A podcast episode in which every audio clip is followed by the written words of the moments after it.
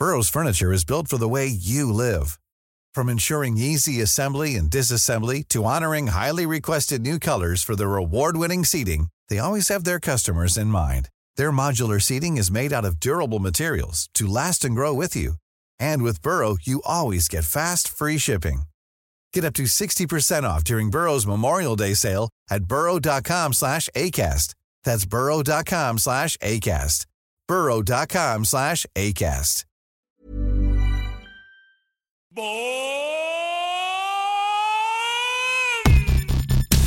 On pourrait commencer ce podcast comme une devinette. Ces 20 dernières années, il a collaboré avec Booba, Kenji Girac, Daju, SCH, Lacrim, The Neptunes et donc Pharrell Williams, Brodinski. C'est plus d'une quarantaine de disques d'or et de platine. Et ça continue, puisqu'aujourd'hui, il travaille avec la major Sony Music Entertainment. Ensemble, ils ont lancé le label AWA, dédié au développement de nouveaux artistes comme Love Resval ou Zola. Mais surtout, c'est un monument de la musique française et du RB, créateur des compiles à tubes du début des années 2000, Ryan B. Fever. Allez, pour ceux qui cherchent encore, Ryan B. Fever, c'était ça.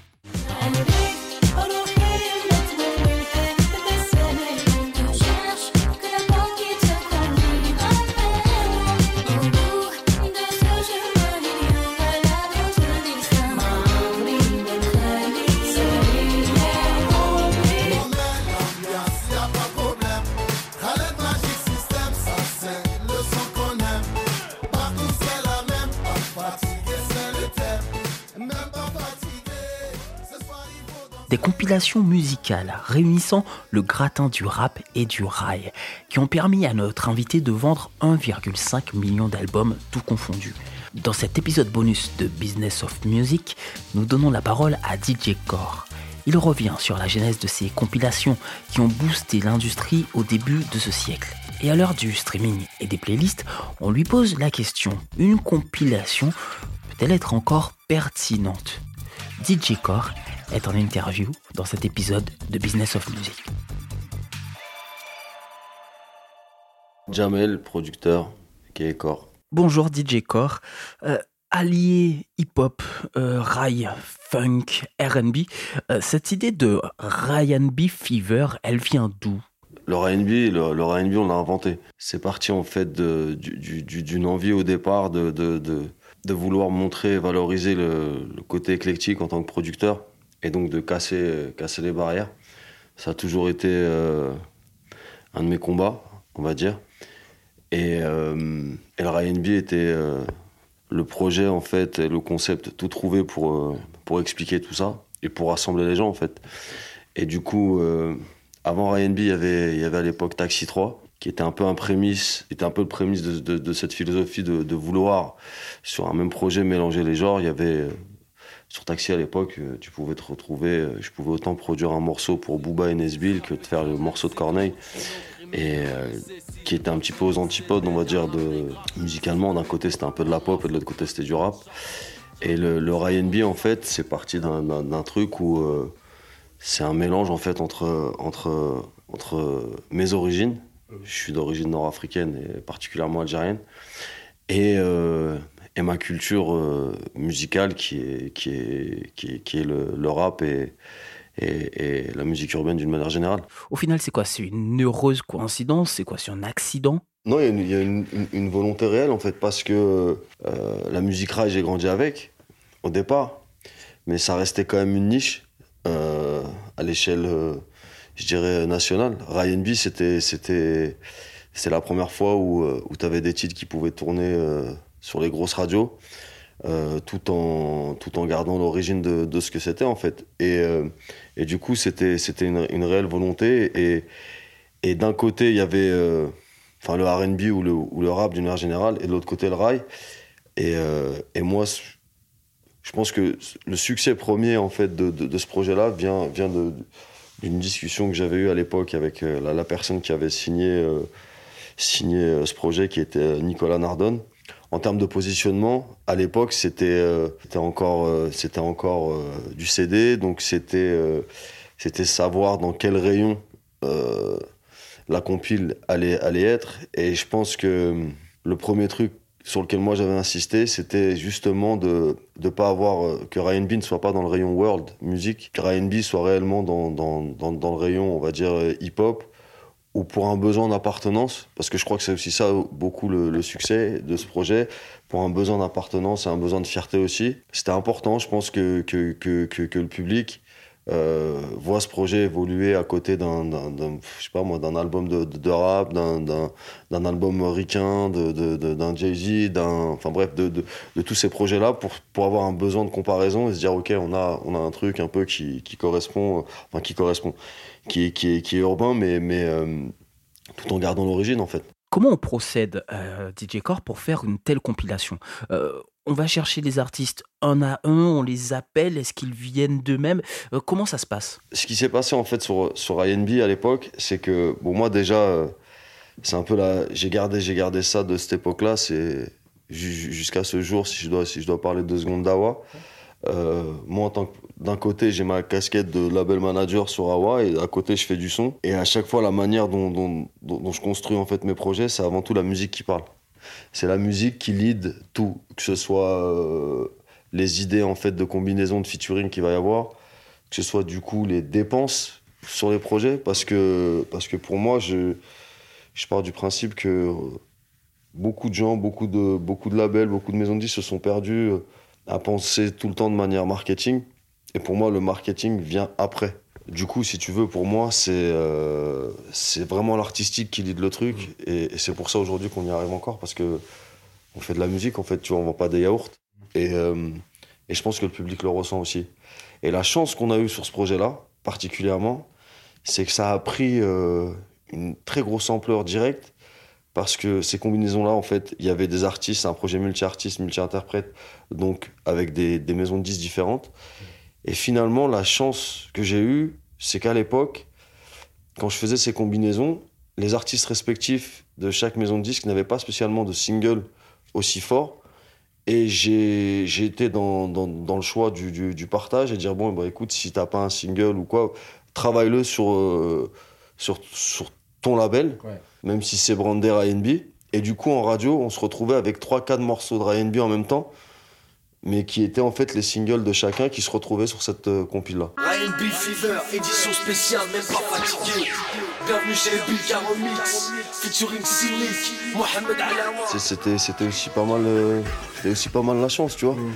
Euh, à, une, à, une, plus grosse échelle, ça s'est vu avec, euh, avec David Guetta quand il a, quand il a, quand il a, il a, il a fait son, son album où, où euh, il y avait un morceau avec Black Eyed Peas le, le, fameux le I Got a Feeling. Et ce morceau-là, en fait, s'est retrouvé sur l'album de Black Eyed Peas aussi à être bossé de ce côté-là, mm.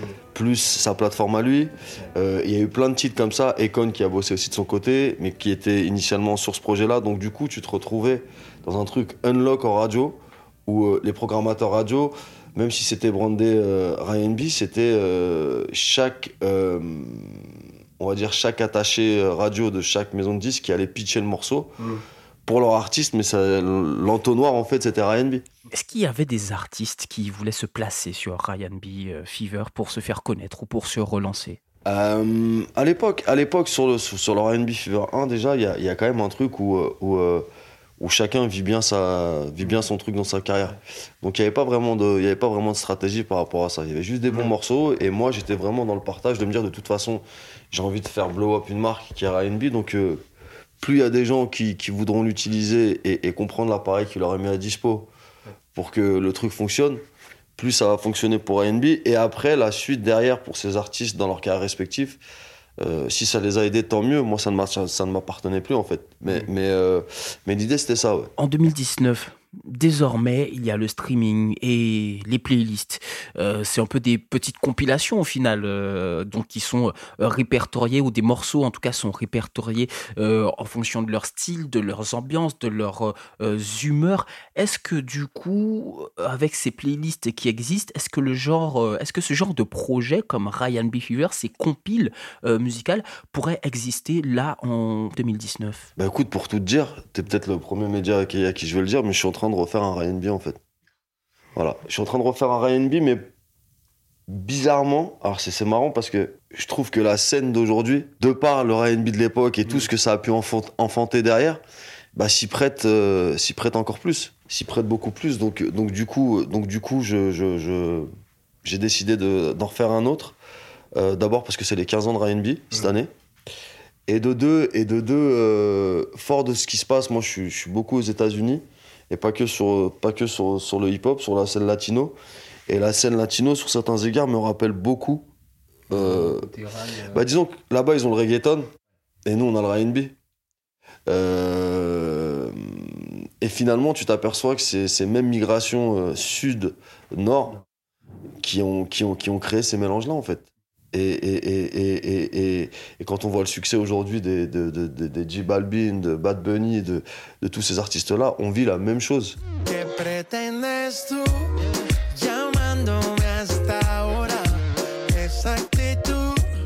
Euh, c'est, c'est, c'est, c'est- Aujourd'hui, tu prends un mec comme Soul King, tu prends.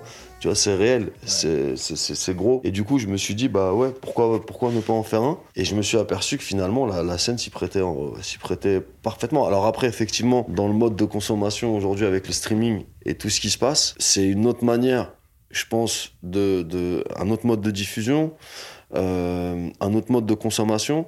Mais le process pour moi de, de, de production et de création restera le même. Après, il y a, il y a quand même un truc qui est différent, c'est que tu vois, en termes de DA euh, sur le projet, c'est pas un projet que je mettrais sur Awa. Tu sais, pour moi, le, le rap, en fait, et, et- et cette musique-là, d'une manière générale, à l'intérieur, il y a une mise en abîme, si tu veux, ou, ou- ou à l'intérieur du hip-hop, tu vois, t'as as plusieurs ramifications. Et de toute façon, tu le vois à travers les, les- les différentes offres de playlists qu'il y a, tu vois, t'as la playlist, euh, tu vois, lyriciste, t'as la playlist, euh, tu vois, un peu commerciale, un peu, t'as une playlist un peu banger, t'as une playlist, euh, voilà. Et, et Awa, nous, on est, on s'est, j'ai voulu, moi, vraiment me positionner sur ce que j'appelle la, la- la nouvelle wave. Tu vois, sur des artistes comme Zola, comme Digitrix, comme Lou Bresval. Fuck boy, enlève ta casquette quand je te parle. Cette année, je graille tout et personne marchera sur ma paire. Tous mes pillards sont sous le billard, celui qui bombera sa part. C'est encore une autre mutation du rap aujourd'hui. Et le choix que j'ai fait, si tu veux, d'aller encore plus sur des, sur des nouveaux, parce que je l'avais déjà fait à l'époque euh, sur Def Jam avec La Crime, que j'avais signé là-bas, avec SCH. Et aujourd'hui, pour moi, ce n'est qu'une continuité.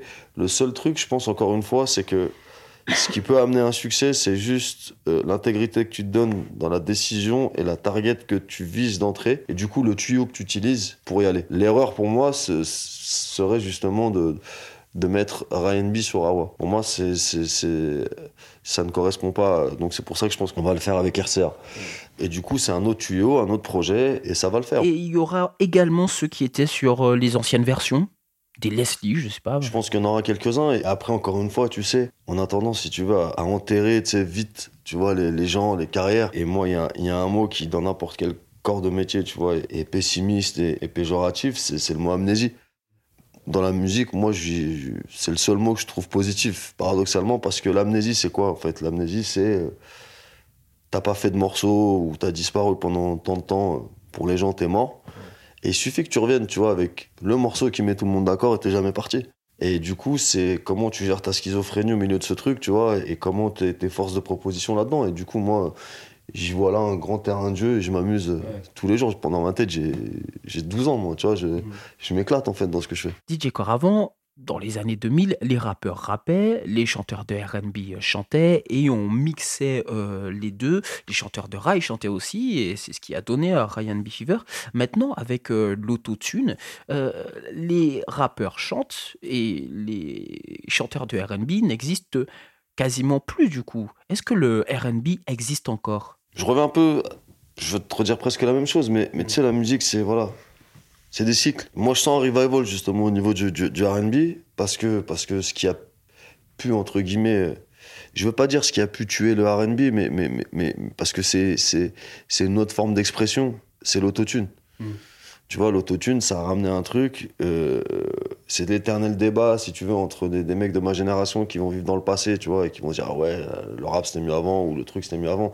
Non, je pense qu'il faut vivre avec son temps, et qu'il y a de la place pour tout le monde, pour tous les styles, et que demain, tu vois, un artiste qui va arriver euh, sans autotune, tu vois, avec un, avec un album bien produit, euh, tu vois, sur.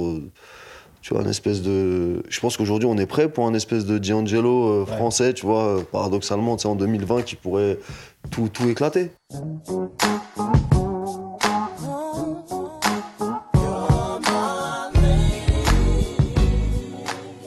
Avant, euh, tu, tu, tu- la France, l'exception, l'exception culturelle en France fait que avant qu'on accepte, tu vois, ton truc, t'as un espèce de purgatoire, si tu veux, de, de, tu vois, de, blow-up avec un titre, deux titres, trois titres, un album, euh, deux albums. Et après, là, les gens viennent en drapeau blanc en mode, ok, vas-y, c'est bon, t'as gagné, on te suit dans ton délire. Mais finalement, le, R&B, en vérité, la, la- la manière de... Je te parle là, tu me parles de Matthew Stone, moi je pourrais te parler de... Je pourrais parler de, de, de Karine, je pourrais te parler de, tu vois, de tous ces artistes-là avec qui, j'ai travaillé. Et, et- et aujourd'hui, est-ce que eux-mêmes à l'époque, ils ont eu des gros succès, tu vois, mais est-ce que eux-mêmes ont transformé euh, album 1, album 2, album 3 Tu vois ce que je veux Ouais, dire? Pour créer Ouais. une vraie carrière. Et du coup, qu'il y ait un legacy autre que sur un simple single qui nous rappellerait euh, une époque ou un truc. Tu vois ce que je veux dire? RCA, on signe un projet avec un mec qui s'appelle Joey Doigt de Filet, tu vois, qui pour moi un vrai truc, une vraie proposition aussi. Et je pense qu'on est prêt pour ça. Tu dis que tu n'as pas besoin d'homme pour avancer. Mais si c'est pas lui, dis-moi qui va te fiancer. Je pense qu'on est prêt pour, euh, pour, euh, pour arriver euh, sur des beaux albums de, de, de RB, euh, produits comme à l'époque, et, et du coup moins dans, dans l'immédiateté, tu vois, d'un truc vraiment figé dans le temps. Et je pense qu'on va y arriver. Et tu verras que d'un seul coup, il n'y aura pas de règles et le truc va, va, va cartonner, et, et c'est tout. Donc je pense pas qu'il faille plus que ça, tu vois. de par le progrès, on diabolise beaucoup les choses, tu vois ce que je veux dire? Moi, j'y vois, je vois pas les choses comme ça, tu vois. Je me dis, à un moment donné, voilà, l'autotune, alors c'est vrai, il y a eu des... il y a eu des trucs pas très bons musicalement, tu vois. Mais en vérité, de l'autre côté, euh, ça a amené une autre forme d'expression, une autre forme d'art. Tu comprends? La force d'un producteur, pour moi, c'est avant tout sa culture musicale. Et c'est comment, justement, tu vas dans des cycles, quand tu es bien dans ta tête et que tu sais ce que tu fais, tu sais, c'est comment tu vas puiser, tu vois, dans ta culture et aller chercher les meilleurs trucs et tout. Par exemple, moi, tu vois, si on doit parler de l'autotune ou quoi, moi, je, je- je- voilà, j'ai produit beaucoup, t'as vu, sur, euh, sur pas mal de software et tout. Et là, tu vois, depuis peu, je me suis remis à la MPC. À la MPC, donc c'est un sampler euh, mythique qui avait un défaut, en fait, de, de, de fabrication, qui a fait de cette machine euh, une star, en fait. C'est que, en fait, dans le cantis, c'est-à-dire le cantis, c'est euh, au niveau du rythme, en fait, il y avait un défaut euh, dans, le temps, la- dans le temps de latence qui a créé un espèce de swing inégalable et inégalé jusqu'à aujourd'hui. Et du coup, euh, tu vois, là, on revient un petit peu à un son. J'avais besoin de ramener un petit truc un peu vintage, tu vois, dans mes productions. Et du coup, j'ai ressorti ma MPC, tu vois, avec mes kits de batterie de l'époque, où j'avais d'ailleurs des morceaux que j'avais fait avec Karine, tu vois, où je ressortais ces kits de batterie aujourd'hui et ça marche. Parce que qu'est-ce que font la, plupart des. tu le vois même dans le style vestimentaire, tu vois, il y y, a une espèce de, de revival, tu vois, tu vois des petites dehors qui s'habillent comme Alia, tu vois, tu vois, mais sans le savoir en fait. Mais c'est des trucs que nous, euh, on a vécu, tu vois. Donc, donc la musique, c'est un peu comme la mode, tu vois. Tu puises dans des, dans, dans- dans des époques et t'essaies d'en ramener le meilleur, tu vois, et de, et de donner toujours une lecture plus lisible au public. Parce que moi, j'aime bien être dans le bel objet, mais j'aime bien que ça marche. Merci DJ Core d'avoir répondu à nos questions. On rappelle donc une sortie imprévue d'un nouveau R&B Fever 15 ans après. Cet épisode bonus de Business of Music est donc terminé. On se retrouve très rapidement dans un épisode de la story, un épisode dédié justement à l'avenir des compilations. N'hésitez pas à vous abonner à Business of Music et à la story des échos sur toutes vos plateformes de podcast.